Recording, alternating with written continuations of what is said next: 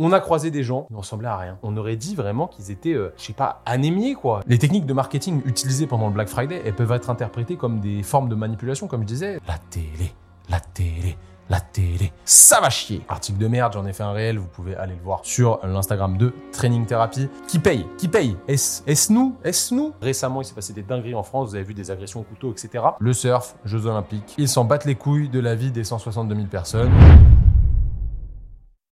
Bienvenue dans la zone 51, une zone de recherche où on expérimente la vie pour cultiver sa liberté, se forger un mental de guerrier et devenir de meilleurs humains. Je m'appelle Thomas, je suis kinésithérapeute, préparateur physique et chef d'entreprise. Et en 2017, avec mon meilleur ami Simon, nous avons fondé Training Therapy, une entreprise qui a pour objectif d'aider chaque sportif à performer à son plein potentiel sans douleur. Et ainsi, de révolutionner le monde de la kiné en permettant à chaque professionnel de s'épanouir dans son travail en étant rémunéré à sa juste valeur et en prodiguant des soins de la meilleure qualité qu'il soit à ses patients. Dans ce podcast, je partage un mélange de science, d'expérience et de philosophie pour quiconque souhaite prendre sa vie en main, progresser et élargir sa zone de confort physique et mental. J'espère que vous allez bien les amis, je suis ravi de vous retrouver pour une à deux heures de monologue d'exception aujourd'hui. Et oui, parce qu'aujourd'hui, les sujets, ils vont être exceptionnels. Ça fait plusieurs semaines que je bosse sur cet épisode. Comme d'hab, je prends de l'avance et aujourd'hui, ça va chier, je te le dis, ça va chier. Donc, on est directement parti pour le sommaire. Déjà, n'oublie pas de t'abonner à ce podcast si tu le regardes sur YouTube. Balance un beau pouce bleu. Abonne-toi à la chaîne et active les notifications. Si tu es sur Apple Podcasts, Deezer ou Spotify, balance-moi déjà une review de 5 sur 5 pour faire monter l'épisode dans les charts et me permettre de faire encore plus de contenu. On va d'abord parler des news de la semaine. Tu commences à connaître le format du podcast. Ensuite, on va disserter sur le Black Friday. Puis on analysera ensemble un bel article de West France sur l'épaule dans le laboratoire de Dexter. Puis je te proposerai le défi de la semaine avant de conclure sur cet épisode. Allez, c'est parti pour les news de la semaine. C'est l'heure du duel Bon déjà, je commence cet épisode avec le chapeau de Luffy, parce que oui, je suis un Mugiwara. Je vous ai demandé ce matin, euh, parce que là on est le mercredi 22 novembre, de... euh, J'ai fait un petit sondage sur le compte Associate Podcast à Thomas BNY. N'hésite pas à aller t'abonner, évidemment, je te mettrai le lien dans la description. Je vous ai demandé si je devais mettre le chapeau de Luffy pour faire le podcast. Vous m'avez tous répondu oui. Donc évidemment, je l'ai fait, je l'ai fait. On est le mercredi 22 novembre. Ça fait 15 jours que j'étais pas chez moi. Je suis allé à Genève, à Lyon, à Annecy, à Nantes, à Rennes et demain je repars à Limoges. Du coup, j'ai une fenêtre de tir, c'est juste aujourd'hui ce matin que je peux vous tourner l'épisode. Du coup, bah je le tourne, je le tourne direct et on est dans le vif euh, de l'information aujourd'hui parce que après-demain, c'est le Black Friday et on va parler Black Friday. Bref, en étant sur la route avec Simon, on s'est arrêté à une biocop. Je ne sais pas si vous connaissez la biocop. Euh, c'est une population que, enfin, c'est une, comment dire? Putain, je trouve pas mes mots, ça part en couille direct dès le début du podcast. Un magasin que je ne fréquente pas trop et il y a une population très particulière dans les biocop. On a croisé des gens qui ne ressemblaient à rien. Ils ressemblaient à rien. Ils n'étaient pas gros, voilà, c'était au moins ils n'étaient pas gros, mais ils ressemblaient vraiment à rien. On avait dit qu'ils étaient, on aurait dit vraiment qu'ils étaient euh, je sais pas, anémiés, quoi. Je les, je les sentais pas bien. Alors, je sais qu'il faut pas généraliser, c'est pas le cas dans toutes les biocopes. Et de toute façon, j'étais dans la biocop, donc je peux être considéré comme ces personnes-là. Mais vraiment, je sentais de la fragilité. J'étais genre euh, ultra mal à l'aise. Ça bouffe euh, du sans gluten à 80 euros, donc ça prend soin de sa santé. Dédicace à notre monteur qui mange sans gluten d'ailleurs, Clément. Merci pour tout le travail que tu fais. Dédicace à Simon qui mange aussi plus de gluten. Je vais pas vous expliquer pourquoi, il l'expliquera un jour ou l'autre. Bref, c'était des gens chelous. J'étais entouré de gens chelous et je me suis senti ultra mal à l'aise. Pourquoi? Parce que récemment, il s'est passé des dingueries en France, vous avez vu des agressions au couteau, etc. Et je me suis dit, mais putain, s'il y a un truc comme ça qui se passe à cet endroit-là, personne n'est capable de réagir. Je pense que les gens, ils couraient deux mètres, ils s'essoufflaient, euh, ou ils devaient arrêter de courir parce qu'ils avaient tellement pas d'énergie. C'était euh, vraiment ultra perturbant. Donc je tire gratos sur les bobos de la Biocop. Je suis désolé, je peux peut-être en faire partie parce qu'encore une fois, je suis allé acheter des barres protéinées là-bas parce que j'avais que ça à acheter. Euh, je voulais pas acheter autre chose et c'était le seul magasin qualitatif qui était là. Donc je peux être considéré comme ces personnes-là pas de souci, je l'accepte, mais euh, vraiment, j'ai euh, vu de la euh, fragilité chez ces personnes et voilà, ça m'a un petit peu choqué, donc je voulais vous en parler. Bref, revenons rapidement sur le sujet d'il y a deux semaines. On avait parlé de la tour pour les juges de l'épreuve de surf au JO. Petit article du Monde au calme hein, sur le sujet qui est, qui est parti suite à la discussion qu'on a eue. Enfin, pas, je pense pas qu'ils écoutaient le podcast, mais vous avez compris, ça, ça a fait un gros buzz. Le comité d'organisation des Jeux Olympiques et Paralympiques a tranché et les autres autorités locales euh, tahitiennes l'ont annoncé. Vendredi 17 novembre à 19h, la construction sur le site de Teahupo à Tahiti qui accueillera les épreuves de surf l'été prochain d'une nouvelle tour des juges. Ok, celle-ci sera plus sobre et réduite en taille et en poids, promettent les parties prenantes. Depuis plusieurs semaines, la tenue de la compétition sur le site réputé de TAUPE était remise en cause à la suite des, protestations d'une partie de la population locale et d'associations écologistes qui estimaient que la structure destinée à accueillir les juges risquait, lors de son installation, d'endommager durablement la barrière de corail. Les surfeurs redoutaient, eux, une modification du relief sous-marin susceptible d'altérer la vague, Jeudi, une pétition lancée contre l'édification de cette tour avait récolté plus de 162 000 signatures. Le nouveau projet, entre guillemets, permet en particulier de réduire la profondeur de forage des fondations et d'utiliser une barge avec un plus faible tirant d'eau pour les travaux. Assure Paris 2024 dans un communiqué. Selon les organisateurs des Jeux, la nouvelle tour en aluminium aura la même superficie, 150 mètres carrés, et le même poids 9 tonnes, que l'ancienne tour en bois montée avant la compétition et démontée ensuite. Ce travail d'allègement, pardon, je mets un coup de boule au micro avec mon, avec mon chapeau, va permettre de réduire la profondeur de forage des fondations, explique Paris 2024. Celles-ci seront implantées dans une zone avec peu de coraux, assure le COJOP qui est euh, le comité euh, voilà, des, jeux, comité d'organisation. Donc, en gros, euh, pour faire simple, ils s'en battent les couilles de la vie des 162 000 personnes. Voilà, simple, efficace le surf, Jeux Olympiques, MDR, bref. Du coup, vous avez été beaucoup en fait à réagir à la question que j'avais posée à ce sujet d'ailleurs. Et on va lire quelques réponses parce que je pense que ça va être ça le plus important dans les actualités de la semaine. Ça va faire du lien avec ce qu'on va voir après. Donc la question que je vous avais posée, c'est le sport est-il dangereux pour la planète? Hugo nous répond, je pense que faire une Coupe du Monde au Qatar par exemple est complètement con d'un point de vue climat, mais les dirigeants de ce monde s'en branlent complet puisque la motivation numéro uno, c'est l'argent. Comme pratiquement toutes les décisions politiques qui sont prises, la motivation numéro un, c'est l'argent et pas le climat. Mon avis est totalement objectif ou pas. Bon, évidemment, ça résume euh, ce qu'on a vu, mais c'est assez intéressant de, voir les choses dans, cet ordre-là. Deldu 57, malheureusement, ce n'est pas le sport qui pollue, mais l'enjeu politique qui est mis derrière lui et qui est anti-sport. Alors, je sais pas si la politique est anti-sport, je vois pas forcément le, rapport, je t'avoue, mais effectivement, hein, tout, ça, c'est une histoire de politique. Et le sport reste politique parce que on l'a vu dans l'épisode précédent. D'ailleurs, si tu l'as pas écouté, va l'écouter. Ça amène euh, quand même beaucoup d'oseille, beaucoup de prise de territoire, beaucoup de prise d'importance de la part de certains pays, etc. Donc euh, voilà, c'est un petit peu un petit peu logique tout ça. Clément qui, qui, commente beaucoup, il a il a mis un autre commentaire assez intéressant. Après, je vais lire le premier. Et les JO d'hiver en Arabie Saoudite, c'est pas le sport qui impacte la planète, c'est la politique qui est menée. À notre niveau, le sport et l'éducation au sport permettent de préserver beaucoup de choses niveau climatique, mode de vie, alimentation. La consommation peut se critiquer, surtout en termes d'achat compulsif du dernier t-shirt ou des dernières chaussures. On en parlera après. La surconsommation des avocats venant de l'autre bout du monde chez le sportif, ça peut par contre nous faire exploser le bilan carbone, MDR. Bon, ça c'était une petite blague. Les avocats, toujours marrant, il y a toujours un casse-couille qui va vous dire Oh, mais tu manges des avocats, mais ça vient pas de France, c'est un scandale. Voilà, euh, vous connaissez ce genre de personnes. Intéressant le, commentaire de Clément. Je pense qu'on est tous un petit peu coupables. On l'a vu la dernière fois. Il faut être raisonné et raisonnable euh, dans la manière dont, on consomme. Il a réagi d'ailleurs à une autre euh, vidéo que j'ai mis ce matin on nous culpabilise de milliers de choses, chacun a sa responsabilité, sa conscience. Week-end dernier, on était au German Showdown, qui est une compétition de CrossFit. On arrive dans l'appart hôtel, 30 degrés dans la chambre, les mecs produisent de l'électricité avec du charbon, ils en ont rien à foutre, leurs produits agricoles sont horribles. Faites attention à la planète, mais ne culpabilisez pas pour tout, soyez raisonnable. Encore une fois, être raisonnable avant de vouloir euh, essayer de taper sur les doigts de tout le monde. Faites des choses à votre échelle, soyez logique dans ce que vous faites, soyez intelligent, et après, le reste, ça va, ça va couler de source, comme on dit euh, facilement. Et la Chine, on nous casse les couilles, ça c'est le breton 29 hydrophobe, et le monde pollue encore plus, à part nous prendre pour des cons, rien ne change. 4 points d'exclamation. Ok, bon, pas spécialement d'argument, mec, mais euh, why not? Ce qui est intéressant dans ce qu'a dit Clément, c'est toute cette réflexion autour en fait de, de la consommation. C'est assez complexe hein, comme, comme question. Hein. Vous voyez, comme d'habitude, il faut de la nuance et de la réflexion derrière un sujet qui est compliqué à juger rapidement mais il y a vraiment une problématique de consommation dans ce qu'on fait actuellement et dans la manière dont on vit actuellement, et on est tous concernés. Je vais faire une longue dissertation après, sachez qu'on est tous concernés, je ne suis pas le meilleur à ce niveau-là, je vais vous donner d'ailleurs quelques exemples. Aujourd'hui, on va du coup parler du Black Friday qui arrive vendredi, on est mercredi, donc euh, demain, quand vous allez écouter cet épisode, Black Friday, dissertation de la semaine, let's go. Ce n'est pas la peur qui le tient, seulement un sens plus aigu des choses. L'air froid dans ses poumons Les pins courbés par le vent dans la nuit qui tombe. Bon, du coup, c'est bientôt le Black Friday, enfin, ce week-end. Euh, je crois que le premier Black Friday en France, il a eu lieu en 2015, si je dis pas de bêtises. Simon, tu t'en rappelleras, on était, euh, on était en coloc à l'époque, en école de kiné encore, et on n'avait pas de télé. Parce que notre ancien coloc avait repris la télé, etc. Donc à l'époque, on regardait des séries, on jouait à la play, on était des sacrés branleurs, comme d'habitude. Et on n'avait plus de télé. Donc on s'est dit, bon, ce serait cool d'acheter une télé, mais on était des prolos, on n'avait pas de thunes. Et je sais pas pourquoi on va à la salle. euh, Enfin, je sais pas pourquoi. Si, on va à la salle, euh, comme tous les jours. Et en fait, la salle était dans un centre commercial.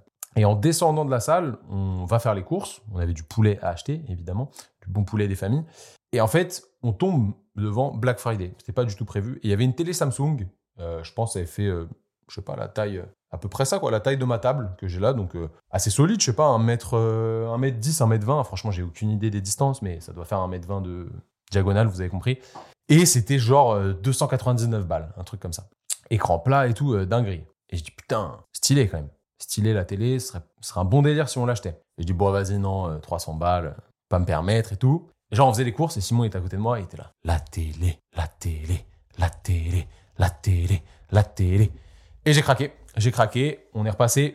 J'ai pris la télé, c'était la dernière. Il en restait plus qu'une. Je crois qu'il n'y avait peut-être même qu'une. Et on a acheté la télé. Actuellement, en 2024, bientôt, j'ai toujours cette télé chez moi. Ok, elle fonctionne très bien. J'avoue, je n'utilise pas beaucoup. La télé chez moi, elle doit tourner peut-être une demi-heure, 45 minutes par jour en moyenne, si on prend toute la semaine. Euh, voilà, c'est très très rare que j'utilise la télé. J'ai pas la télé de toute façon. Je branche mon ordi dessus. Du moins, j'ai pas de box, euh, j'ai pas TF1, j'ai pas France 2, j'ai rien de tout ça. Rien à foutre.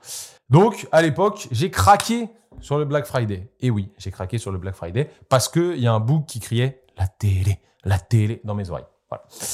Qu'est-ce que c'est que le Black, Friday C'est un petit peu de l'incitation à consommer. Euh, si on regarde un petit peu les données, le Credoc, qui est euh, un, organisme de référencement de pas mal de données en France, a montré qu'une personne sur deux projette d'acheter des choses euh, pour ce Black Friday 2023, là, cette semaine. L'année dernière, il y a que 25% qui ont participé. Donc en fait, il y a peut-être une personne sur deux qui projette d'acheter quelque chose, mais au final, il y a que une personne sur deux, deux c'est une personne sur deux qui va vraiment acheter. J'espère que tu me suis. J'espère que tu as fait SPMAT en terminale pour comprendre ce calcul digne vraiment euh, d'Albert Einstein. Quoi.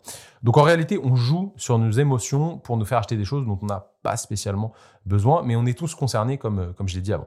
Je vais vous expliquer un tout petit peu ce qui se passe derrière tout ça, parce que je pense que c'est important de comprendre ces phénomènes de société. Donc le Black Friday, littéralement vendredi noir, c'est un événement commercial qui trouve ses origines aux États-Unis. Ça n'existait pas avant 2015 en France. Si quelqu'un peut me dire si je me trompe dans les commentaires, ça peut être pas mal. Euh, il me semble que le premier c'était en 2015. Ça se trouve, je dis des conneries. Donc à la base, c'est le jour qui suit euh, Thanksgiving. Le Black Friday, ça a lieu le vendredi qui suit Thanksgiving. Thanksgiving, euh, qui est célébré le quatrième jeudi de novembre aux États-Unis. Cette tradition, ça remonte aux années 1950. Et en fait, ça marque un petit peu le début de la saison des achats de Noël, parce que là, oui, vous avez déjà vu, il y a des euh, putains de guirlandes dans toutes les rues, c'est extrêmement pénible, même si c'est stylé. Euh, qui paye? Qui paye? Est-ce nous? Est-ce nous? Bons compatriotes français qui payons ces guirlandes? Je veux bien que ce soit joli, mais arrêtez Arrêtez, il y a des trucs plus importants à payer avec nos, nos impôts quand même. Bref. Ça marque du coup le début non officiel de la saison des achats de Noël. Euh, les détaillants, ils commencent à profiter de ce jour pour attirer les acheteurs avec des promotions importantes. Attirer. Venez, venez les petits. D'un point de vue étymologique, euh, noir, ça fait référence au compte, au compte bancaire, parce qu'en fait, l'expression Black Friday, elle a été utilisée pour la première fois en 1869, donc ça remonte à bien avant, en référence à un crash financier. En fait, euh, les comptes à la base, ils étaient tenus à la main par des magnifiques comptables, et en gros, les nombres rouges, ça indiquait les pertes, et les nombres noirs, ça indiquait les profits. Donc le Black Friday, c'était le jour où les détaillants passaient du rouge au noir, par contre, les consommateurs, ils passaient euh, du noir au rouge, parce qu'ils se faisaient alpaguer pour acheter. À Philadelphie, dans les années 1960, la police euh, utilisait le terme Black Friday pour décrire le chaos qui accompagnait le début de la saison des achats de Noël, avec des embouteillages et des foules importantes. Donc vous voyez, c'est assez intéressant, ça a deux connotations, et euh, voilà, c'est plutôt pas mal. Donc au début, c'était que aux États-Unis, et après, c'est devenu vraiment un, euh, phénomène mondial, en fait, qui, est- venu en France en 2015, etc. Et ça devient vraiment un, un événement commercial mondial extrêmement lucratif. lucratif pardon. Il y a des critiques qui pleuvent évidemment sur Black Friday, vous vous en doutez, euh, les critiques de consommation de masse. Le Black Friday, il est souvent critiqué pour encourager la surconsommation, comme je l'ai dit tout à l'heure, et le consumérisme. Et ça a aussi un impact sur les petits commerces. Il y a des préoccupations qui concernent le Black Friday sur euh, ces petits détaillants qui peuvent avoir du mal à concurrencer les grosses enseignes ou les gros sites Internet. Et d'ailleurs, Internet a pris le pas en créant le Cyber Monday. En vrai, maintenant, il y a des promotions tout le temps, tout le temps, tout le temps pour faire des promotions euh, le lundi qui suit le Black Friday. Donc euh, peut-être que lundi, vous aurez encore des promotions sur Amazon, etc. Je suis même pas au courant, mais euh, voilà, ça doit, ça doit sûrement être le cas. Et on, le voit souvent passer dans des mails. Là, je l'ai pas vu spécialement. Si on parle maintenant d'un point de vue un petit peu plus philosophique, pourquoi les gens achètent, pourquoi ça intéresse les gens, qu'est-ce qu'ils ont à gagner d'aller dépenser des sous au Black Friday? Des économies? Je sais pas. D'abord, on va parler de l'hédonisme et du désir de plaisir. Ça, c'est important. L'hédonisme prône la recherche du plaisir et évitement de la douleur. Donc, on veut éviter de se faire mal. Ça peut en partie expliquer pourquoi les gens sont attirés par les réductions. L'acte d'acheter à un prix réduit, ça peut procurer une satisfaction immédiate. On se dit, oh putain, j'ai fait une bonne affaire. Un espèce de plaisir lié à l'obtention ouais, de cette cette bonne affaire. On se dit qu'on a fait un bon deal. Ça peut être interprété comme une forme de gratification instantanée. Et on revient à nos phénomènes des douches froides où on paye un gros tarif quand on prend la douche froide. C'est très désagréable. Par contre, après, on est content. Et à l'inverse, les douches chaudes, gratification instantanée. Et après, bah, on a froid. C'est un petit peu con. Donc gratification instantanée grâce à l'acquisition de biens à un prix inférieur par rapport au prix perçu et ça nous procure une source de bonheur. Donc ça, ce serait le premier point, l'hédonisme. Deuxième point, le consumérisme dont on a parlé tout à l'heure. En gros, dans notre société qui est ultra consommatrice, euh, la possession de biens, elle est souvent liée à la réussite sociale et personnelle. Ça, vous le savez tous. C'est pour ça que, grâce à mon chapeau de paille, j'ai réussi ma vie, mais j'ai pas de Rolex, malheureusement. Le Black Friday, avec ses offres alléchantes, di- dédicace à Nicolas Sarkozy, euh, peut être vu comme un moyen d'accéder à des biens qui, autrement, seraient peut-être hors de portée. Donc ça renforce l'idée que l'accumulation de biens est un indicateur de statut social et de réussite. L'effet de la foule peut jouer euh, un rôle là-dessus aussi. Ça, ça va être la troisième théorie, c'est la psychologie de la foule. On en a parlé la semaine dernière, enfin il y a deux semaines, quand on parlait de Beckham et du fait de, voilà, de, flageller un joueur avec le groupe, parce que la foule prend souvent le dessus sur les capacités individuelles euh, de chaque personne. L'effet de foule peut jouer un rôle significatif dans ce genre d'événement parce qu'en fait, tout le monde va être influencé par le fait que tout le monde achète quelque chose et profite du Black Friday. Donc en fait, ça va mener à des décisions d'achat impulsives ou irréfléchies. Et ça peut clairement être amplifié par l'atmosphère créée par euh, toutes les promotions et toutes les publicités que vous voyez passer. Donc ça, c'était le troisième point. Quatrième point, existentialisme et quête de sens. Je me suis cassé la tête, hein. je vous ai dit, j'ai beaucoup bossé ce, podcast. Dans une perspective existentielle, les individus, ils peuvent chercher à donner un sens à leur vie à travers des actes de consommation. Ça paraît complètement fou, mais c'est la réalité. Donc acheter des biens ou des objets pendant le Black Friday, ça peut être une tentative de combler un espèce de vide existentiel ou de construire une, une identité, pardon, à travers une possession. J'ai ça, donc je suis. Mais c'est pas du tout le cas. En réalité, ça change rien à qui vous êtes. Et tous ceux qui ont réussi à s'acheter des choses dont ils ont toujours rêvé dans leur vie, par exemple des voitures, etc. Je suis bien placé pour, euh, pour le dire. En vrai, quand vous avez la voiture, ça change rien. Ça change rien. Vous êtes toujours la même personne. Vous faites vroom vroom vroom euh, deux trois secondes, vous dites oh c'est stylé, c'est marrant, etc. Au bout de deux semaines, la voiture, ça reste une voiture. Elle est stylée certes, c'est joli à voir, c'est cool à conduire, mais ça change pas euh, la personne que vous êtes. Il y a aussi la peur de manquer qui peut être euh, parfois présente et bah en fait, la, peur de manquer, ça va nous amener vraiment vers, euh, vers ce principe de manipulation qu'utilisent les marketeurs. Attention, le marketing, c'est pas un gros mot. Quand c'est bien fait, c'est vraiment important. Les techniques de marketing utilisées pendant le Black Friday, elles peuvent être interprétées comme des formes de manipulation. Comme je disais, ça, ça peut exploiter les faiblesses des consommateurs, faiblesses psychologiques, et ça peut créer vraiment un sentiment d'urgence. On va en parler après d'ailleurs. Parce que là, je vous fais un petit peu la morale, mais après, je vais vous expliquer comment nous on fait, parce que nous aussi, on est vendeurs de formation, vendeurs de programmes, etc. Et en fait, l'utilisation de tactiques psychologiques pour inciter les gens à acheter, elle est vraiment extrêmement puissante et des fois, on s'en rend pas compte. D'ailleurs, rien que la façon dont sont disposés les magasins quand vous faites vos courses à Carrefour ou autre, il y a plein de petites tactiques pour vous faire acheter, ça je pense que vous le savez, et vous faire acheter des choses dont vous n'avez pas forcément besoin. Donc euh, le marketing, il est partout et vraiment l'influence sur les achats, elle est partout. Donc ça, c'est vraiment euh, des points, cinq points clés pour moi qui sont, qui sont assez importants autour de euh, ce Black Friday. Donc en réalité, je vous incite vraiment à ne pas acheter des choses dont vous n'avez pas besoin. Je vais vous expliquer, je vous ai parlé de la télé, et là je vais vous expliquer ce que j'ai prévu de faire cette année. Ça fait plusieurs mois qu'on fait notre salle euh, chez moi avec Simon, vous le savez, et on commence à être très très bien niveau matos, on est à 98% de ce dont on a besoin. Actuellement, je change une partie de ma programmation, et on n'a plus d'haltères assez lourds. Nos haltères s'arrêtent à 30 kg. On, peut, toujours se démerder, mais c'est toujours un petit peu chiant. Et je sais que quand il y a des choses comme le Black Friday ou les soldes, peu importe, les marques qui font euh, du matos de muscu, sachant qu'ils font des marges monstrueuses sur ce qu'ils vendent, eh ben, ils font des grosses réductions sur beaucoup de choses. Donc potentiellement, J'ai pas encore regardé là, mais moi j'ai une liste de choses dont j'ai besoin entre guillemets. C'est pas un besoin existentiel, c'est une envie, un besoin, des accessoires pour m'entraîner. J'ai une liste, je vais aller checker s'il y a des sites qui vendent ça à des prix avantageux, parce que si je peux faire des économies, tant mieux. Mais je vais pas acheter autre chose. Donc là, j'ai besoin de dumbbells un peu plus lourdes, de chaînes et de weight releaser pour ceux qui connaissent. Si j'arrive à en trouver, je vais être refait. En gros, pour faire de l'excentrique sur le squat. J'ai juste besoin de ça et je vais rien acheter d'autre parce que j'ai besoin de rien d'autre. Donc en fait, peu importe les mails qu'on m'envoie, Black Friday, Reduc, etc., je m'en bats les couilles. Vraiment, j'en ai rien à foutre parce que si j'ai envie de quelque chose à un moment T et que j'en ai besoin, je vais l'acheter après y avoir réfléchi. Et là, je vais vous expliquer comment réfléchir si vous êtes consommateur et comment organiser vos offres si vous êtes euh, vendeur de formation, vendeur de programme, etc. Ça va vraiment être intéressant pour vous. Alors d'abord, est-ce qu'il faut créer de l'urgence à tout prix? Franchement, nous, c'est pas vraiment notre délire parce que si vous n'êtes pas capable de vendre sans mettre la pression aux gens, c'est que vous avez un vrai problème de persuasion. Donc vous respectez pas tout ce qu'on a vu avant et votre offre, elle est un petit peu entre guillemets mensongère. Pour continuer, on va donc s'attaquer à la technique de manipulation préférée des marketeurs, c'est de créer un sentiment d'urgence chez leurs clients potentiels. Genre, moins 70% pendant une semaine seulement, mais ça, ils le font tous les mois, donc il y a pas mal de créateurs de contenu que vous suivez, je pense, qui font des moins 70% tout le temps, et pour autant vous consommez, vous les payez, vous consommez, vous consommez. Moi, ça me rend ouf. Arrêtez de donner du crédit à ces gens, ils font que euh, vous enfiler. le, prix réel de leur formation, en fait, elle est à moins 70%. S'ils la vendent 100 euh, balles et qu'ils vous disent moins 70%, 30 euros la formation, c'est que la formation vaut 30 euros. Ok? S'ils font ça tout le temps, c'est vraiment que la formation vaut 30 euros et c'est pas pour marquer le coup, pour, euh, je sais pas, par exemple, quelque chose qui est important pour eux, pour vous faire un cadeau parce que vous les avez soutenus, etc. Si c'est tout le temps, c'est vraiment problématique et ça montre que, en fait, ils ont un problème euh, au niveau de la persuasion et du coup au niveau de la qualité de leur offre. Personnellement, je trouve ça non nécessaire et non éthique. On va parler du coup des achats impulsifs euh, et je vais vous donner une petite règle en tant que consommateur. La bonne règle, c'est la règle des 7 jours. Oui, 7 jours. Toi qui m'écoutes actuellement, ça va t'aider à mieux gérer ton argent. Ça va aussi te permettre de débarrasser pour de bon du sentiment de culpabilité très désagréable qu'on ressent quand on regrette un achat qui était pas pertinent euh, au final. Je pense que tu le connais. Euh, donc à partir d'aujourd'hui, quand tu vas acheter quelque chose, tu le feras par choix, comme j'ai dit tout à l'heure, pas parce que ça fait plaisir à ton cerveau de manière immédiate.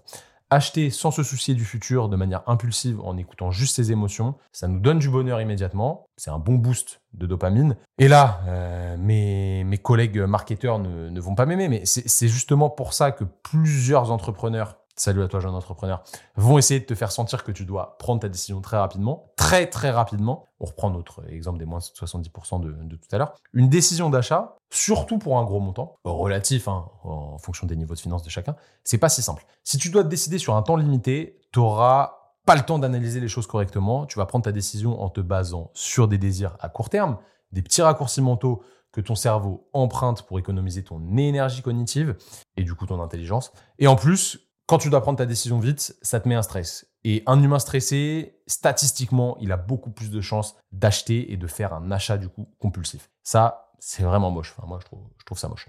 Autrement dit, les marketeurs qui te poussent tout le temps à prendre une décision ultra rapide, ils t'empêchent de prendre une décision réfléchie. Il faut que ce soit nuancé, évidemment. Encore une fois, je suis pas contre euh, l'urgentisation parce que ça permet de convaincre les gens plus facilement, mais il faut doser, il faut le rendre bien éthique. La bonne décision, euh, en fait, pour faire plus simple, on, va en venir à se demander c'est quoi une bonne décision d'achat. Alors imagine que tu achètes une paire de baskets à 100 euros. Le vendeur qui n'est pas malin, il t'explique que si tu te déplaces à 5 minutes de son magasin, tu pourras avoir la même paire à 70 euros. Est-ce que tu vas faire 5 minutes de marche pour acheter la paire à 70 Si tu es un prolo comme moi, potentiellement oui. Maintenant, imagine que tu trouves, euh, je sais pas, un... donc tu as économisé 30 balles. Imagine que tu trouves un beau rack à squat à 1050 euros disponible tout de suite. Tu es dans un magasin, rack à squat, 1050 euros, disponible tout de suite. Et là, le vendeur, il t'explique que tu peux avoir le même rack à squat à 1020 euros à 5 minutes de là. Est-ce que tu vas te déplacer pour le rack à squat? Franchement, je suis quasi sûr que tu vas te dire flemme. Pourtant, dans les deux cas, tu aurais économisé 30 euros. Donc, le coût de l'opportunité, c'est le même, 5 minutes pour 30 euros. Mais à la place de calculer le coût de cette opportunité, en fait, on considère l'économie totale en termes de pourcentage et en fait, on fait un raccourci mental. Mais en réalité, on fait quand même une économie de 30 euros. Donc, est-ce qu'on va le faire? Oui, non. Je pense que si tu te mets un petit peu dans la position de cette personne, si jamais le, cas t'arrivait, eh bah, tu, tu réfléchirais pas aussi facilement que ce qu'on pourrait penser. Donc tout ça pour dire qu'évaluer le coût d'opportunité tout le temps pour toutes les décisions d'achat, c'est impossible. C'est pas une super stratégie pour éviter les achats compulsifs, je suis OK.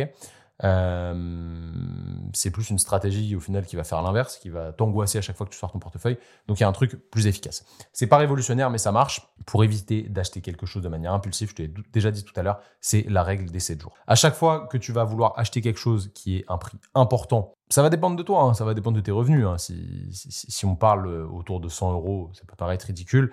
Si on parle autour de 500 euros, ça peut paraître très élevé pour certaines personnes, ridicule pour d'autres. Ça va vraiment dépendre. Sauf si c'est ultra urgent, urgent pardon, et que c'est un vrai besoin. Genre, tu dois changer ta bouteille de gaz parce que tu n'as plus de gaz chez toi. Ok, là, tu peux pas te poser la question. Tu vas attendre 7 jours avant de te dire est-ce que j'en ai toujours besoin 7 jours après? Pour les achats plus petits, un café, une barre de prot, euh, de la biocop, un ticket de métro, tu peux remplacer ça par la règle des 15 minutes. Et encore, la plupart du temps, ça te fait plaisir. Euh, ou pas, hein, parce que le ticket de métro, généralement, tu en as besoin.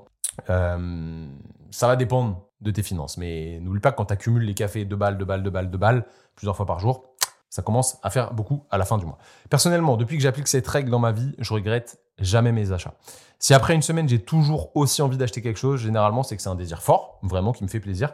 Que ce soit un besoin ou pas, ça se trouve, ça peut juste pour, être me, pour me faire plaisir. C'est OK, il n'y a pas de problème. J'ai totalement le droit. Euh, et bah, je le regrette pas. Quand quelqu'un me met la pression pour que je prenne ma décision rapidement, je lui explique ma règle. La plupart du temps, bon, aujourd'hui, j'ai plus vraiment besoin de le faire parce que personne ne met la pression pour acheter des choses. Et si cette personne, elle respecte pas mon besoin de prendre une décision qui me fait sentir bien, c'est un red flag pour moi. Je passe mon chemin, euh, je suis face à quelqu'un qu'on appelle un gros forceur. Et surtout, en fait, je donne quasiment tout le temps la même chance à mes clients. Je pense qu'on a une responsabilité en tant que marketeur, en tant qu'entrepreneur, d'aider nos clients à acheter librement. Vous voyez là, on a lancé un programme, on a laissé 4 jours de réduction pour que les gens se disent OK, est-ce que j'ai le temps de l'acheter? Évidemment, on les relance par mail pour leur remontrer que le programme est toujours d'actualité parce que potentiellement ils ont oublié, ils reçoivent tellement de mails et tellement d'infos tous les jours que bah euh, ils peuvent oublier. Donc c'est une nouvelle formation, on fait un tarif réduit pour le lancement. Nous dès qu'on lance une formation, tarif réduit, euh, parce qu'on fait une conférence pour expliquer euh, l'offre aux gens, etc. On sait qu'on a plus de chances de vendre au début, donc on met toutes les billes de notre côté. Ça, c'est du marketing qui est OK, il n'y a aucun problème. Par contre, on va pas remettre euh, moins, là on a mis combien? Moins 25% Ouais, moins 25%. On va pas remettre moins 25% tous les mois, c'est pas possible. Juste au lancement, et basta. Et c'est comme ça que ça fonctionne. Et c'est notre façon de faire parce que ça nous permet d'utiliser évidemment ces petits biais cognitifs, mais sans faire les forceurs. Du moins, nous, ça nous paraît éthiquement viable. C'est totalement critiquable. Je suis pas forcément dans le vrai, je suis dans ce qui me convient moi-même. J'ai plein de confrères de consoeurs qui font des moins 70% tout le temps et ils sont très heureux avec eux-mêmes. Tant mieux pour eux. Moi, perso, je leur achèterai pas euh, de produits. Donc, est-ce qu'on doit évacuer toute cette notion d'urgence dans le marketing? Franchement, je pense pas. Parfois, l'urgence, elle est réelle. Euh, par exemple, quand une formation fonctionne par cohorte, si jamais, euh, je sais pas, il y a 40 places dans une formation, bah, il y a de l'urgence, c'est la réalité. Sinon, on ne peut pas gérer plus de 40 personnes, premier arrivé, premier servi. Donc, euh, par exemple, pour la Training Therapy School, on avait fixé une date de début, impossible de rentrer après, et on avait fixé un nombre de participants clés, sinon c'était impossible pour nous de, gérer plus, comme, comme je disais. Le problème, c'est qu'en fait, des fois, on invente de l'urgence pour pousser le client à acheter. Et ça, c'est pas bon. Encore une fois, c'est du mauvais marketing.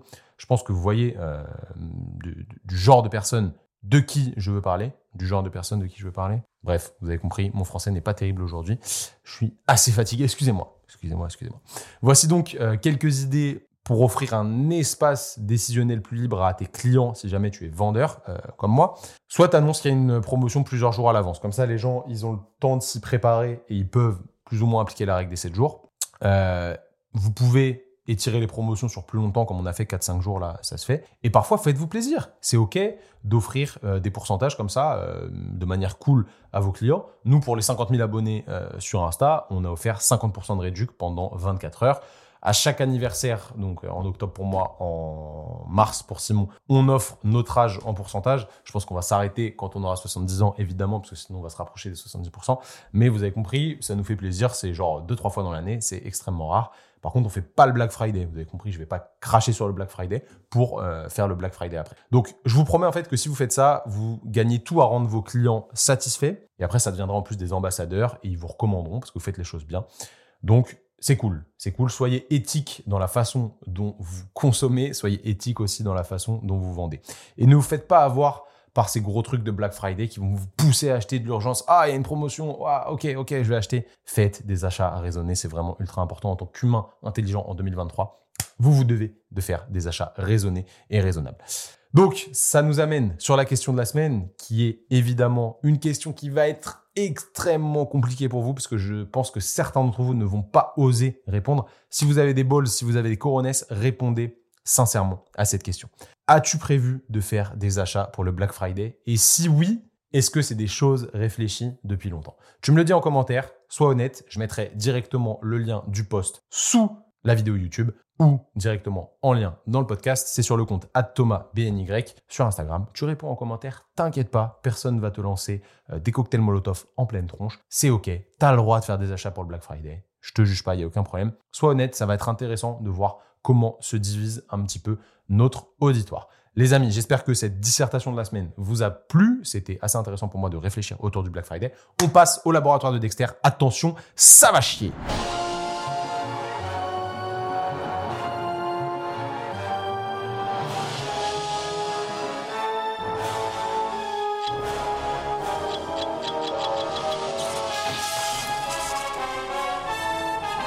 Allez, c'est parti pour l'article le plus evidence-based de l'année chez West France. Alors, je vais vous lire un article qu'on m'a envoyé plusieurs fois sur Instagram. J'ai donc décidé d'en faire un réel sur Insta le 12 novembre, donc ça fait euh, bientôt 10 jours que je l'ai fait. Il a énormément marché.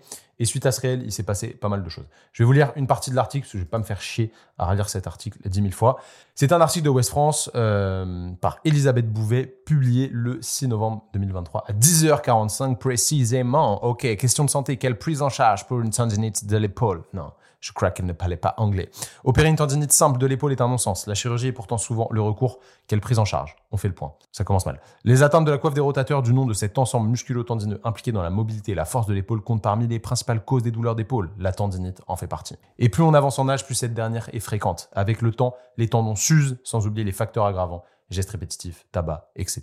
Le premier symptôme, c'est la douleur, décrit le docteur Eric Noël rhumatologue. Une douleur d'apparition progressive qui est en général, qui en général pardon, se manifeste à l'activité et se calme au repos. Ne pas attendre pour consulter son médecin traitant. Si l'examen clinique ne révèle rien de plus sévère, le remède passe par des antalgiques, voire des infiltrations et du repos.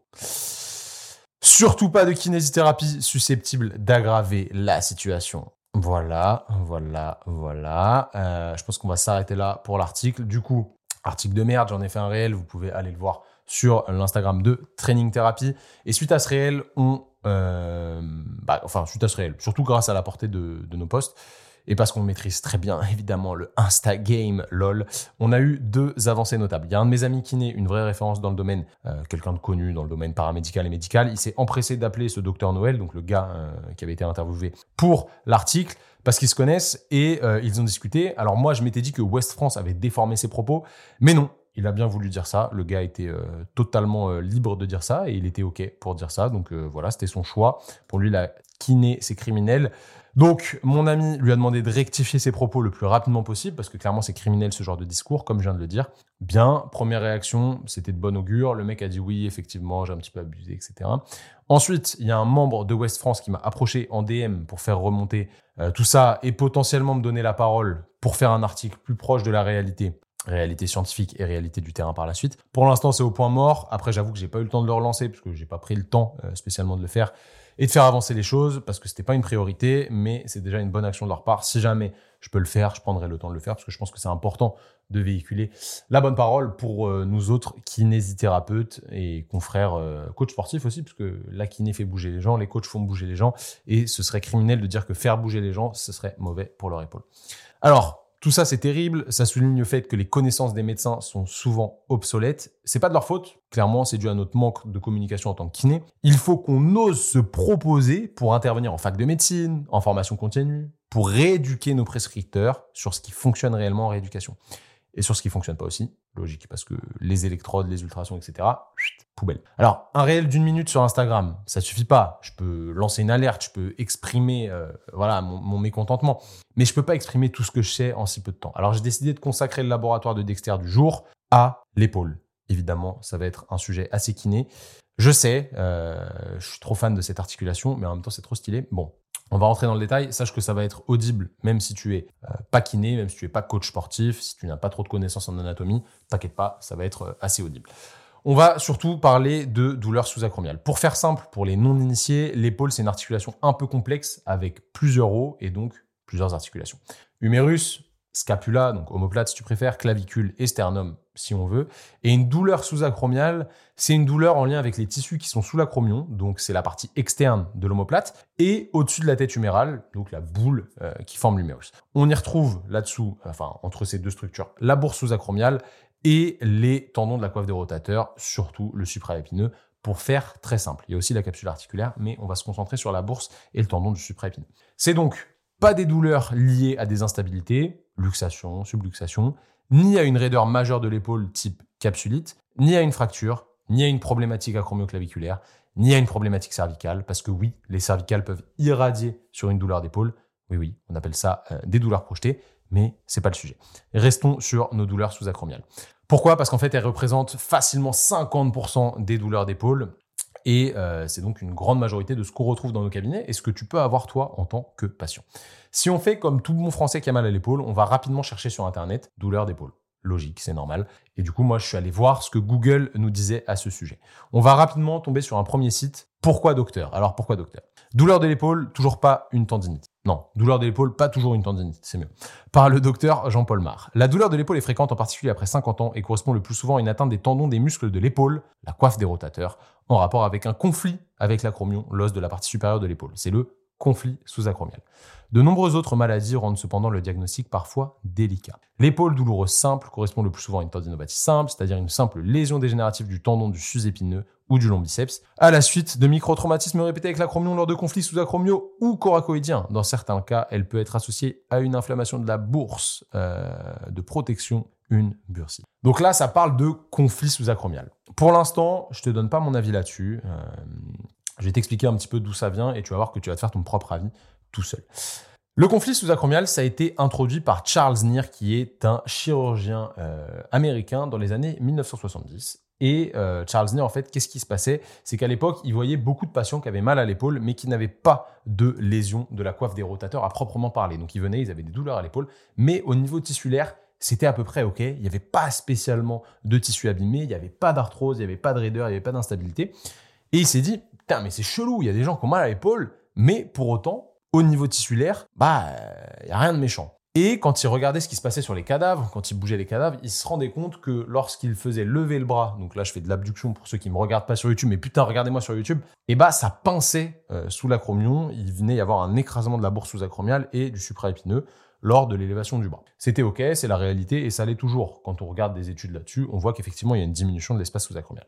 Donc il s'est dit peut-être que ces patients, ils ont mal parce que ça écrase quand ils lèvent le bras. Et il s'est dit du coup, je vais créer l'acromioplastie. L'acromioplastie, qu'est-ce que c'est? C'est une opération où on vient raboter l'os de l'acromion, donc en dessous, pour libérer l'espace sous-acromial, qu'il ait plus de place pour que bah, ça comprime moins. C'était l'idée de base du moins. Donc il a créé cette opération qui fonctionnait bien selon lui. En 2007, au Royaume-Uni, il y avait 15 000 acromioplasties par an. Et en 2017, il y en a eu 30 000. Donc là, les Anglais qui sont un petit peu proches de la sous, les Anglais, le Brexit, tout ça, you know, ils se sont dit, OK, alors il y a deux fois plus d'acromioplasties, c'est vraiment très très chelou.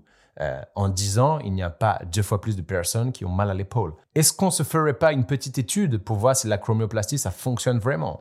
Donc, qu'est-ce qu'ils ont fait, nos frérots, les English? Ils ont fait une étude où ils ont comparé l'acromioplastie à la rééducation et aussi à une fausse acromioplastie. Donc en gros, ils ont pris un groupe de X personnes qu'ils ont divisé en trois. Il y a un tiers du groupe qui suivait une rééducation classique pour des douleurs d'épaule, un tiers du groupe qui avait une acromioplastie plus de la rééducation après l'opération, et un tiers du groupe qui avait juste on rentre le matériel d'arthroscopie, on met un petit peu d'eau, on fait croire au patient qu'on lui a fait une acromioplastie. De toute façon, il dort le type, donc euh, il va pas s'en rendre compte. Et ensuite, rééducation. Donc, shame surgery, on dit acromioplastie, placebo. Et ils se sont rendus compte, mystère, mystère, que pour le groupe acromioplastie et le groupe acromioplastie placebo, les résultats étaient exactement les mêmes. D'un point de vue douleur et d'un point de vue fonction. La fonction, qu'est-ce que c'est? C'est la capacité à lever le bras sans douleur, etc. Donc quand la douleur s'améliore, la fonction s'améliore, on lève plus haut, on a plus de force, c'est tout à fait logique. Ça jusqu'à six mois et jusqu'à un an après l'opération. Donc ça, c'était assez incroyable. Malheureusement, ça n'a pas plu aux chirurgiens à l'époque et ils se sont dit, oh no, il n'y a pas assez de patients dans cette étude, il faudrait plus de choses. Ok, ok. En 2018, il y a Lejewa qui est euh, un chercheur, Tuomas, il s'appelle, je pense que c'est Thomas en finlandais ou un truc comme ça, qui s'est dit, OK, on va prendre toutes les études qui ont été comme ça. Je pense pas que les Finlandais ont un accent comme ça, mais bref, on va prendre toutes ces études-là qui ressemblent à celle-ci, parce qu'il y en avait eu d'autres qui s'étaient développées entre-temps, et on va faire une revue de littérature. La revue de littérature avec méta-analyse, c'est le niveau maximum de preuves scientifiques. Et en fait, ils ont tout combiné et ils se sont rendus compte que jusqu'à 5 ans post-opératoire, les résultats étaient encore une fois les mêmes entre acromioplastie placebo et véritable acromioplastie. Donc à partir de là, d'un point de vue douleur et d'un point de vue fonction, la Cochrane, qui est euh, la référence scientifique d'un point de vue des études, s'est dit, OK, les acromioplasties, on ne les recommande absolument plus, c'est une opération qu'on ne doit plus faire, sauf pour des cas très particuliers. Pourquoi? Parce que ça ne fonctionne pas mieux qu'un placebo. Je dis pas que ça fonctionne pas, mais ça fonctionne pas mieux qu'un placebo. Qu'est-ce que ça veut dire ça? Ça veut dire qu'en fait, le fait d'augmenter l'espace sous-acromial, bah c'est pas ça qui améliore les choses parce que les patients à qui on a fait une chirurgie placebo, donc on n'a pas augmenté l'espace sous-acromial, eh ben ils vont quand même mieux. Donc c'est très compliqué de savoir ce qui vraiment crée les douleurs au niveau de l'épaule. Ça va? Je pense que je t'ai pas trop perdu jusqu'ici. Euh, du coup, cette idée d'acromioplastie, bah, c'est pas ouf. Et cette idée d'augmenter l'espace sous-acromial et qu'il y a un frottement et que ce soit ça qui soit problématique, bah, on peut pas le justifier. Donc en réalité, il faut pas penser qu'il y a un accrochage lorsqu'on lève l'épaule. C'est pas la compression de la bourse et euh, du tendon de supraépineux qui pose problème. Sinon, l'acromioplastie placebo ne fonctionnerait pas euh, aussi bien que l'acromioplastie tout court. Voilà. Donc en réalité, cette idée de conflit sous-acromial, elle n'est pas vraiment justifiée, du moins de la manière dont on la voit. Maintenant, la question qu'on peut se poser, c'est qu'est-ce qui pose problème vraiment dans l'épaule? Alors, pour faire simple, il semblerait que ce soit l'intolérance à la charge. Alors, c'est quoi la charge? Attends, d'abord, je vais te parler d'un truc. Est-ce que tu connais la mécanotransduction? La mécanotransduction, c'est un processus à travers lequel toutes les cellules d'un organisme convertissent les stimulus mécaniques de leur environnement en un message électrique, biochimique ou génétique. J'espère que je t'ai pas largué. Pour faire simple, quand on met une contrainte mécanique sur un tissu, que ce soit une contraction musculaire, donc je vais contracter mon muscle, genre euh, les biceps là, hus, hus, hus, voilà, je remets un coup de tête au micro, une compression, genre un massage, un étirement, genre euh, un étirement, j'ai pas besoin de te faire un dessin, et ben en fait ça entraîne une cascade de réactions chimiques à l'intérieur de tes cellules. Ces réactions chimiques, elles sont immédiates et elles peuvent perdurer pendant quelques jours. En fait, dès qu'il y a la contrainte sur le tissu, immédiatement, il y réagit et il continue à y réagir pendant plusieurs jours. Donc en fait, le fait de charger les tissus va amener des modifications profondes des tissus par un phénomène d'adaptation, on peut appeler ça la guérison, tout en montrant à ton cerveau que tu es plus fort et capable de plus que ce qu'il croit actuellement. En gros, ton cerveau, quand tu as mal, il t'empêche de bouger. C'est lui qui interprète la douleur, évidemment. Ça ne veut pas dire que la douleur est dans ta tête, mais il t'empêche de bouger parce que tu as mal. et si tu lui montres qu'il est capable, petit à petit, il va se désensibiliser et va te permettre de plus bouger et de mieux bouger. Donc ton corps se modifie vraiment d'un point de vue interne. Donc quoi qu'il arrive, en fait, la prise en charge d'une douleur, elle doit passer par une remise en charge des structures douloureuses. C'est obligatoire. Mais comment agit vraiment ce processus de remise en charge? C'est une question qu'on peut se poser. Qu'est-ce qui se passe concrètement au niveau tissulaire? Pour entraîner la cicatrisation des tendons, euh, le remodelage des cartilages, des os, la modification structurelle des muscles, etc. Parce que oui, toutes ces structures répondent à la mécanotransduction dont je viens de parler en s'y adaptant, euh, que ce soit muscles, tendons, os, aponevrose, bref, tout ce que tu veux. Quand tu les contrains, ils s'adaptent pour mieux résister et être plus forts et donc mieux tolérer cette contrainte dans le futur. Lorsqu'on charge un tissu, le nombre de fibres de collagène qu'il contient augmente et la résistance du tissu musculaire est tendineux aussi. Exemple très éloigné de l'épaule, euh, volontairement, hein. tu te fais une entorse de cheville, ton ligament il est trop étiré, les fibres s'abîment. Ok? Imaginons que tu aies pris le problème dans l'autre sens. Avant de te faire une entorse, pendant des semaines, tu as mimé ce mouvement d'entorse progressivement. Genre, tu t'es mis sur le côté du pied, tu as fait genre, tu te faisais des entorses progressivement avec un petit peu de charge, etc. Eh bien, ton ligament, il se sera dit Oh, ok, je vais devenir plus résistant parce que là, tu m'en demandes quand même beaucoup. Voilà. Donc, au bout d'un moment, il se sera adapté à cette contrainte qu'il ne connaissait pas à la base Tant que tu l'as fait progressivement, il n'y aura pas de problème. Et il se sera dit, bah, tu m'en fous plein la gueule de jour en jour, de plus en plus, j'ai le temps de m'adapter, c'est ok, c'est pas trop brutal. Et paf, En quelques semaines, ton ligament, il va devenir plus solide sur une amplitude d'étirement plus importante. Et le jour où tu étais censé te faire une entorse, bah certes, ta cheville va tourner, mais elle va tolérer le geste parce que ton ligament, il y est habitué. Il va pas s'abîmer malgré l'étirement. Je pense que tu vois l'idée, il se sera préparé, donc il sera OK. Mais ça, ça peut être à double tranchant. Bah, prenons l'exemple du genou euh, cette fois-ci. Encore une fois, je m'éloigne de l'épaule. Si tu mets à bloc de contrainte sur ton genou en faisant 8000 euh, squats en 3 heures, si tu à faire 8000 squats en 3 heures, tu es vraiment une machine, tu te doutes bien que ton genou, il va pas s'adapter positivement. Au contraire, il va s'irriter, il va peut-être même s'inflammer et il va te dire Aïe, hey, tu me fais mal, toi, calme-toi et il va t'empêcher de t'entraîner parce qu'il sera trop douloureux. Du coup, tu vas régresser. C'est le phénomène inverse. Mais si tu fais que deux squats en trois heures, bah c'est sûr que tu auras pas mal, mais tu vas pas te renforcer non plus. Donc l'adaptation, elle sera aussi négative. Donc tu vas régresser de la même manière, mais euh, sans douleur. Donc euh, voilà, l'un ou l'autre, quel est le mieux Je ne sais pas. Pour réussir ta remise en charge progressive, il va donc falloir jongler entre le fait d'en faire un peu plus, mais pas trop, par rapport à ce dont le tissu est capable. L'idée, en fait, c'est d'élargir ta zone de tolérance du tissu, euh, comme nous, on élargit notre zone de confort et de réflexion ici, en partant du niveau qu'il a actuellement. Si on prend l'exemple des médicaments, tu as mal au crâne, tu prends euh, deux de doliprane, ça va diminuer ta douleur c'est ok. Par contre, si tu manges toute la plaquette entière, bah ça va te niquer le foie. Donc euh, c'est pareil pour les exos de remise en charge. Si tu fais des rotations d'épaule bien contrôlées comme ça tranquille à 2 kg, ça va te faire du bien. Alors que si tu fais euh, 100 répétitions au coucher comme un gros bourrin, bah ça va te détruire euh, l'épaule. Donc tu, vois l'idée, l'idée c'est de doser, d'être intelligent et de faire les choses progressivement. Pour l'épaule, comme je viens de le dire, hein, c'est exactement pareil, sauf que la coiffe des rotateurs, donc qui sont les muscles qui stabilisent la tête humérale, qui permettent de l'aspirer contre la glaine ici et de la garder bien stable sur tous les mouvements, et eh bah c'est des tissus qui sont assez compliqués à comprendre et qui tolèrent encore moins la contrainte et surtout les variations brutales de charge que tous les autres tissus euh, du corps. Donc, faudrait vraiment être méga, méga, méga progressif et doser intelligemment quand on cherche à renforcer la coiffe. Et c'est assez clair maintenant, hein, le meilleur traitement pour les épaules douloureuses, à l'inverse de ce que veut nous faire croire le docteur Noël, je reviens à mon article de West France, qui vit euh, sûrement à travers le business des infiltrations, euh, parce qu'il est rhumatologue, c'est ok, euh, bah clairement, le meilleur traitement pour l'épaule, c'est les exercices de remise en charge. Il n'y a plus vraiment de choses à prouver de ce côté-là. C'est vraiment ce qui se fait de mieux. je vais vous parler de deux, trois études quand même pour, pour vous expliquer ça, mais depuis 2003, on sait que ça fonctionne. En, en 2003, il y a une étude de Ludwig qui nous montrait que sur des ouvriers du bâtiment, donc des mecs qui ont déjà une grosse contrainte au niveau de l'épaule. Si on faisait, euh, si, on, prenait un groupe de 60 personnes à peu près, il y en a 30 qui faisaient rien, juste de thérapie passive, etc., et 30 qui faisaient des exercices avec des étirements et du renfort trois fois par semaine. Et bah ceux qui faisaient des exercices avaient une meilleure réduction de la douleur, une meilleure amélioration de la fonction et euh, une meilleure diminution de l'incapacité au travail. Donc ça, on le sait depuis maintenant plus de 20 ans. Ça, c'est assez ouf si on compare aussi la rééducation versus l'acromioplastie jusqu'à 4 et 8 ans post-opératoire, donc c'est l'opération dont on parlait tout à l'heure, et bah euh, les résultats sont largement équivalents, sauf que les patients qui ont fait juste de la rééducation, ils se sont moins marginalisés, donc ils ont plus euh, été présents à leur travail, ils ont fait plus de choses d'un point de vue sociétal, etc.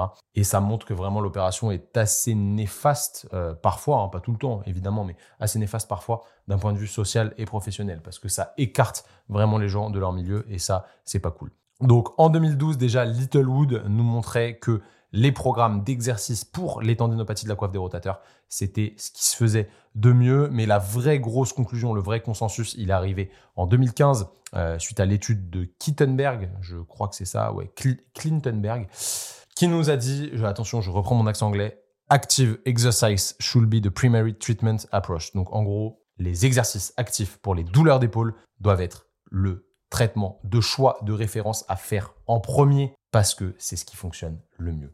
Donc vraiment, euh, voilà, je peux, je peux, je peux pas vraiment en dire plus. Je pense que tu as compris que le docteur Noël, il avait tout faux. Et après, d'ailleurs, il a essayé de rectifier le tir avec un nouvel article, mais c'est limite pire. Franchement, je vous le mets même pas. C'est une catastrophe. même pour la rigolade, je vais pas vous le lire. C'est vraiment une catastrophe. Il a essayé de faire un article correctif. Et franchement, ce qu'il a dit, c'était pire. C'était pire que tout.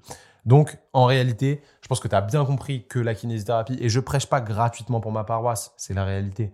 La kinésithérapie fonctionne très bien lorsqu'elle est bien faite. Si euh, vous êtes un kiné et que vous foutez des électrodes à votre patient, des ultrasons, des massages, que ça pour son épaule, c'est pas bon. Ça, c'est pas de la kiné bien faite. C'est aussi nul que ce qu'a dit le docteur Noël. Ce qui fonctionne pour les épaules, on l'a dit, c'est les exercices de remise en charge. C'est le plus important. Respectez ça. et tout ira bien dans le, meilleur des mondes. Si jamais t'es kiné et que tu vas aller plus loin, euh, ou même si t'es coach passionné euh, par les sujets des douleurs d'épaule, franchement, ma formation sur l'épaule, c'est ce qui se fait de mieux à ce sujet. Tu auras tout sur l'anatomie, sur les différentes pathologies, sur le bilan, sur le raisonnement clinique, sur la rééducation, le retour au sport, la communication, bref, tout ce qu'il te faut pour être chaud avec tes patients ou tes clients pour seulement 249 euros et plus de 10 heures de formation. Donc c'est vraiment une dinguerie, j'ai tout donné dedans. Euh, franchement, pour les kinés qui ont des contraintes libérales au cabinet, qui bossent vraiment intelligemment, mais qui sont limités par les 30 minutes de séance qui sont euh, voilà la base euh, actuellement en, kiné en France, et la rémunération, on l'inspire évidemment, bah, c'est la formation qu'il vous faut. Si ça vous chauffe, le lien est dans la description du podcast. J'en parle pas plus. On a bien charbonné euh, au niveau scientifique aujourd'hui. Merci à notre ami Dexter. Maintenant, on va passer au défi de la semaine. Tu l'as bien mérité après tant de minutes d'écoute. Let's go pour le défi de la semaine. Il y a deux semaines, je t'ai demandé de ne plus jamais prendre les escalators ou les ascenseurs, sauf obligation ou cas de force majeure. J'espère que tu as bien appliquer ce conseil qui est ultra important, euh, vraiment, parce qu'il va, il va changer ta vie. C'est ce genre de petites habitudes, hein, c'est tout con, mais c'est vraiment ultra important. Donc, on va faire aujourd'hui du lien avec ce qu'on vient de voir au sujet de l'épaule. Il y a quatre semaines, je t'avais aussi demandé de faire deux séances basse intensité dans la semaine, en zone 2. Et ben maintenant, je vais te demander de faire deux entraînements qui vont viser à développer ta force, deux entraînements par semaine. Peu importe ton sport, tu dois améliorer tes niveaux de force, c'est primordial. Bon après, si tu as, euh, déjà 200 kg au squat et 150 kg au bench, ça va. Il euh, n'y a pas besoin de forcer plus, sauf si tu es powerlifter. Mais c'est pas la majorité de mes auditrices et auditeurs MDR. Je sais que vous êtes solide, mais tranquille, vous n'avez pas tous 150 au bench non plus. Faites pas euh, les fous. Comment tu vas faire? Bah, tu vas prendre entre 30 minutes et 1 heure deux fois par semaine et tu vas pousser lourd. Lourd sa mère, mais propre, sur des mouvements globaux et polyarticulaires. Back squat, front squat, deadlift, fente, pourquoi pas, strict press ou développé militaire, traction, dips, bench press ou développé couché et rowing. Voilà notre Big Nine, les 9 exercices clés pour mieux résister aux contraintes et à la charge et ne plus se faire casser en deux euh, par les choses lourdes de la vie, qu'elles soient psychologiques ou euh, physiques. Parce qu'en réalité, quand tu portes, euh, je sais pas une, comment on appelle ça, une machine à laver, pardon, quand tu fais un déménagement, bah, si t'es pas solide, tu vas te faire mal. Et euh, quand tu es solide, tout est plus simple dans la vie. Quand il y a des choses difficiles qui t'arrivent, etc., tu vas voir que ça te rend plus résilient d'un point de vue euh, psychologique. Et là, les novices vont me dire, OK, mais quelle charge, quelle fourchette de répétition On va faire simple. Tu prends 2 à 3 exercices par séance, ce que je viens de te citer. Tu fais 3 à 5 séries par exercice. Plus tu mets de séries, plus tu mets d'exercices, plus tu as un niveau élevé de base. OK? Donc si tu es débutant, ne fait pas beaucoup d'exercices et ne fait pas beaucoup de séries. Privilégie la fourchette 2 exos, 3 séries, ça fera euh, très bien l'affaire. Et tu feras entre 3 et 6 reps. Pour la charge, donc sur chaque série, hein. pour la charge, je te conseille d'utiliser une charge qui te laisse 2 à 3 répétitions en réserve sur la première série et tu essayes de maintenir. Ça veut dire que si tu as décidé de faire 3 séries de 3 répétitions, bah tu prends la charge où à la troisième répétition de la première série, tu te dis, hmm, je pense que si je force, je peux encore en faire deux bingo, c'est la bonne charge, tu prends ce poids-là et tu de le maintenir sur les deux séries qui restent. Si jamais tu as besoin, bah, tu adaptes, il n'y a aucun problème, et tu d'augmenter la charge de 1 à 3% chaque semaine. Imaginons que tu as fait 100 kg sur la première semaine, deuxième semaine, tu vas faire 102,5 par exemple, ça fera largement l'affaire. Mais surtout, reste propre, reste propre. Basta euh, les esthéticiens euh, fans du dos rond, ça on arrête. Sois qualitatif sur ton mouvement, c'est tout ce que je te demande. Et oui, parce que vous allez me le demander. 2 euh, minutes 30 à 4 minutes de récupération en fonction de ta fatigue. Ça, ça va faire le taf. Et ne cherche pas à faire forcément plus à tout prix. Mieux vaut faire moins si tu es fatigué. Au moins, tu te niqueras pas. Et dernier point, amplitude la plus complète possible tant que tu contrôles bien. Maintenant, c'est à toi d'appliquer ce défi et tu seras vraiment là sur la route euh, pour devenir quelqu'un de très, très, très solide. Et on parlera de l'intérêt de tout ça dans deux semaines parce que oui, il y a un vrai intérêt à développer ces niveaux de force encore plus profonds que tout ce que je viens de te citer. Fais-le, tu verras que ça sera vraiment un game changer dans ta vie, comme la douche froide. Ça prendra juste un peu plus de temps euh, que la douche froide pour avoir des effets notables, mais t'inquiète pas, tout vient à point à qui sait t'attendre. Donc, sois digne, fais-le intelligemment, sois intelligent. Prends ton temps, essaye de charger, comme je te l'ai dit. Respecte ça, tu vas vraiment voir, ce sera un gros game changer pour toi. En attendant, soyez fort, soyez digne encore une fois, élargissez votre zone de confort et ouvrez votre esprit. N'oubliez pas de vous abonner au compte Instagram en lien avec le podcast à Thomas BNY et évidemment au compte Training Therapy et partagez ce podcast à deux amis pour qu'on élargisse aussi notre cercle de personnes libres psychologiquement et physiquement que des numéros 10 ici et référence à B2O à chaque podcast. Tu le sais, d'ailleurs, B2O, il s'est encore fait sauter son compte Instagram. Bref, trêve de rigolade. On se dit à dans deux semaines pour un nouvel épisode. Prenez soin de vous, les amis. Salut!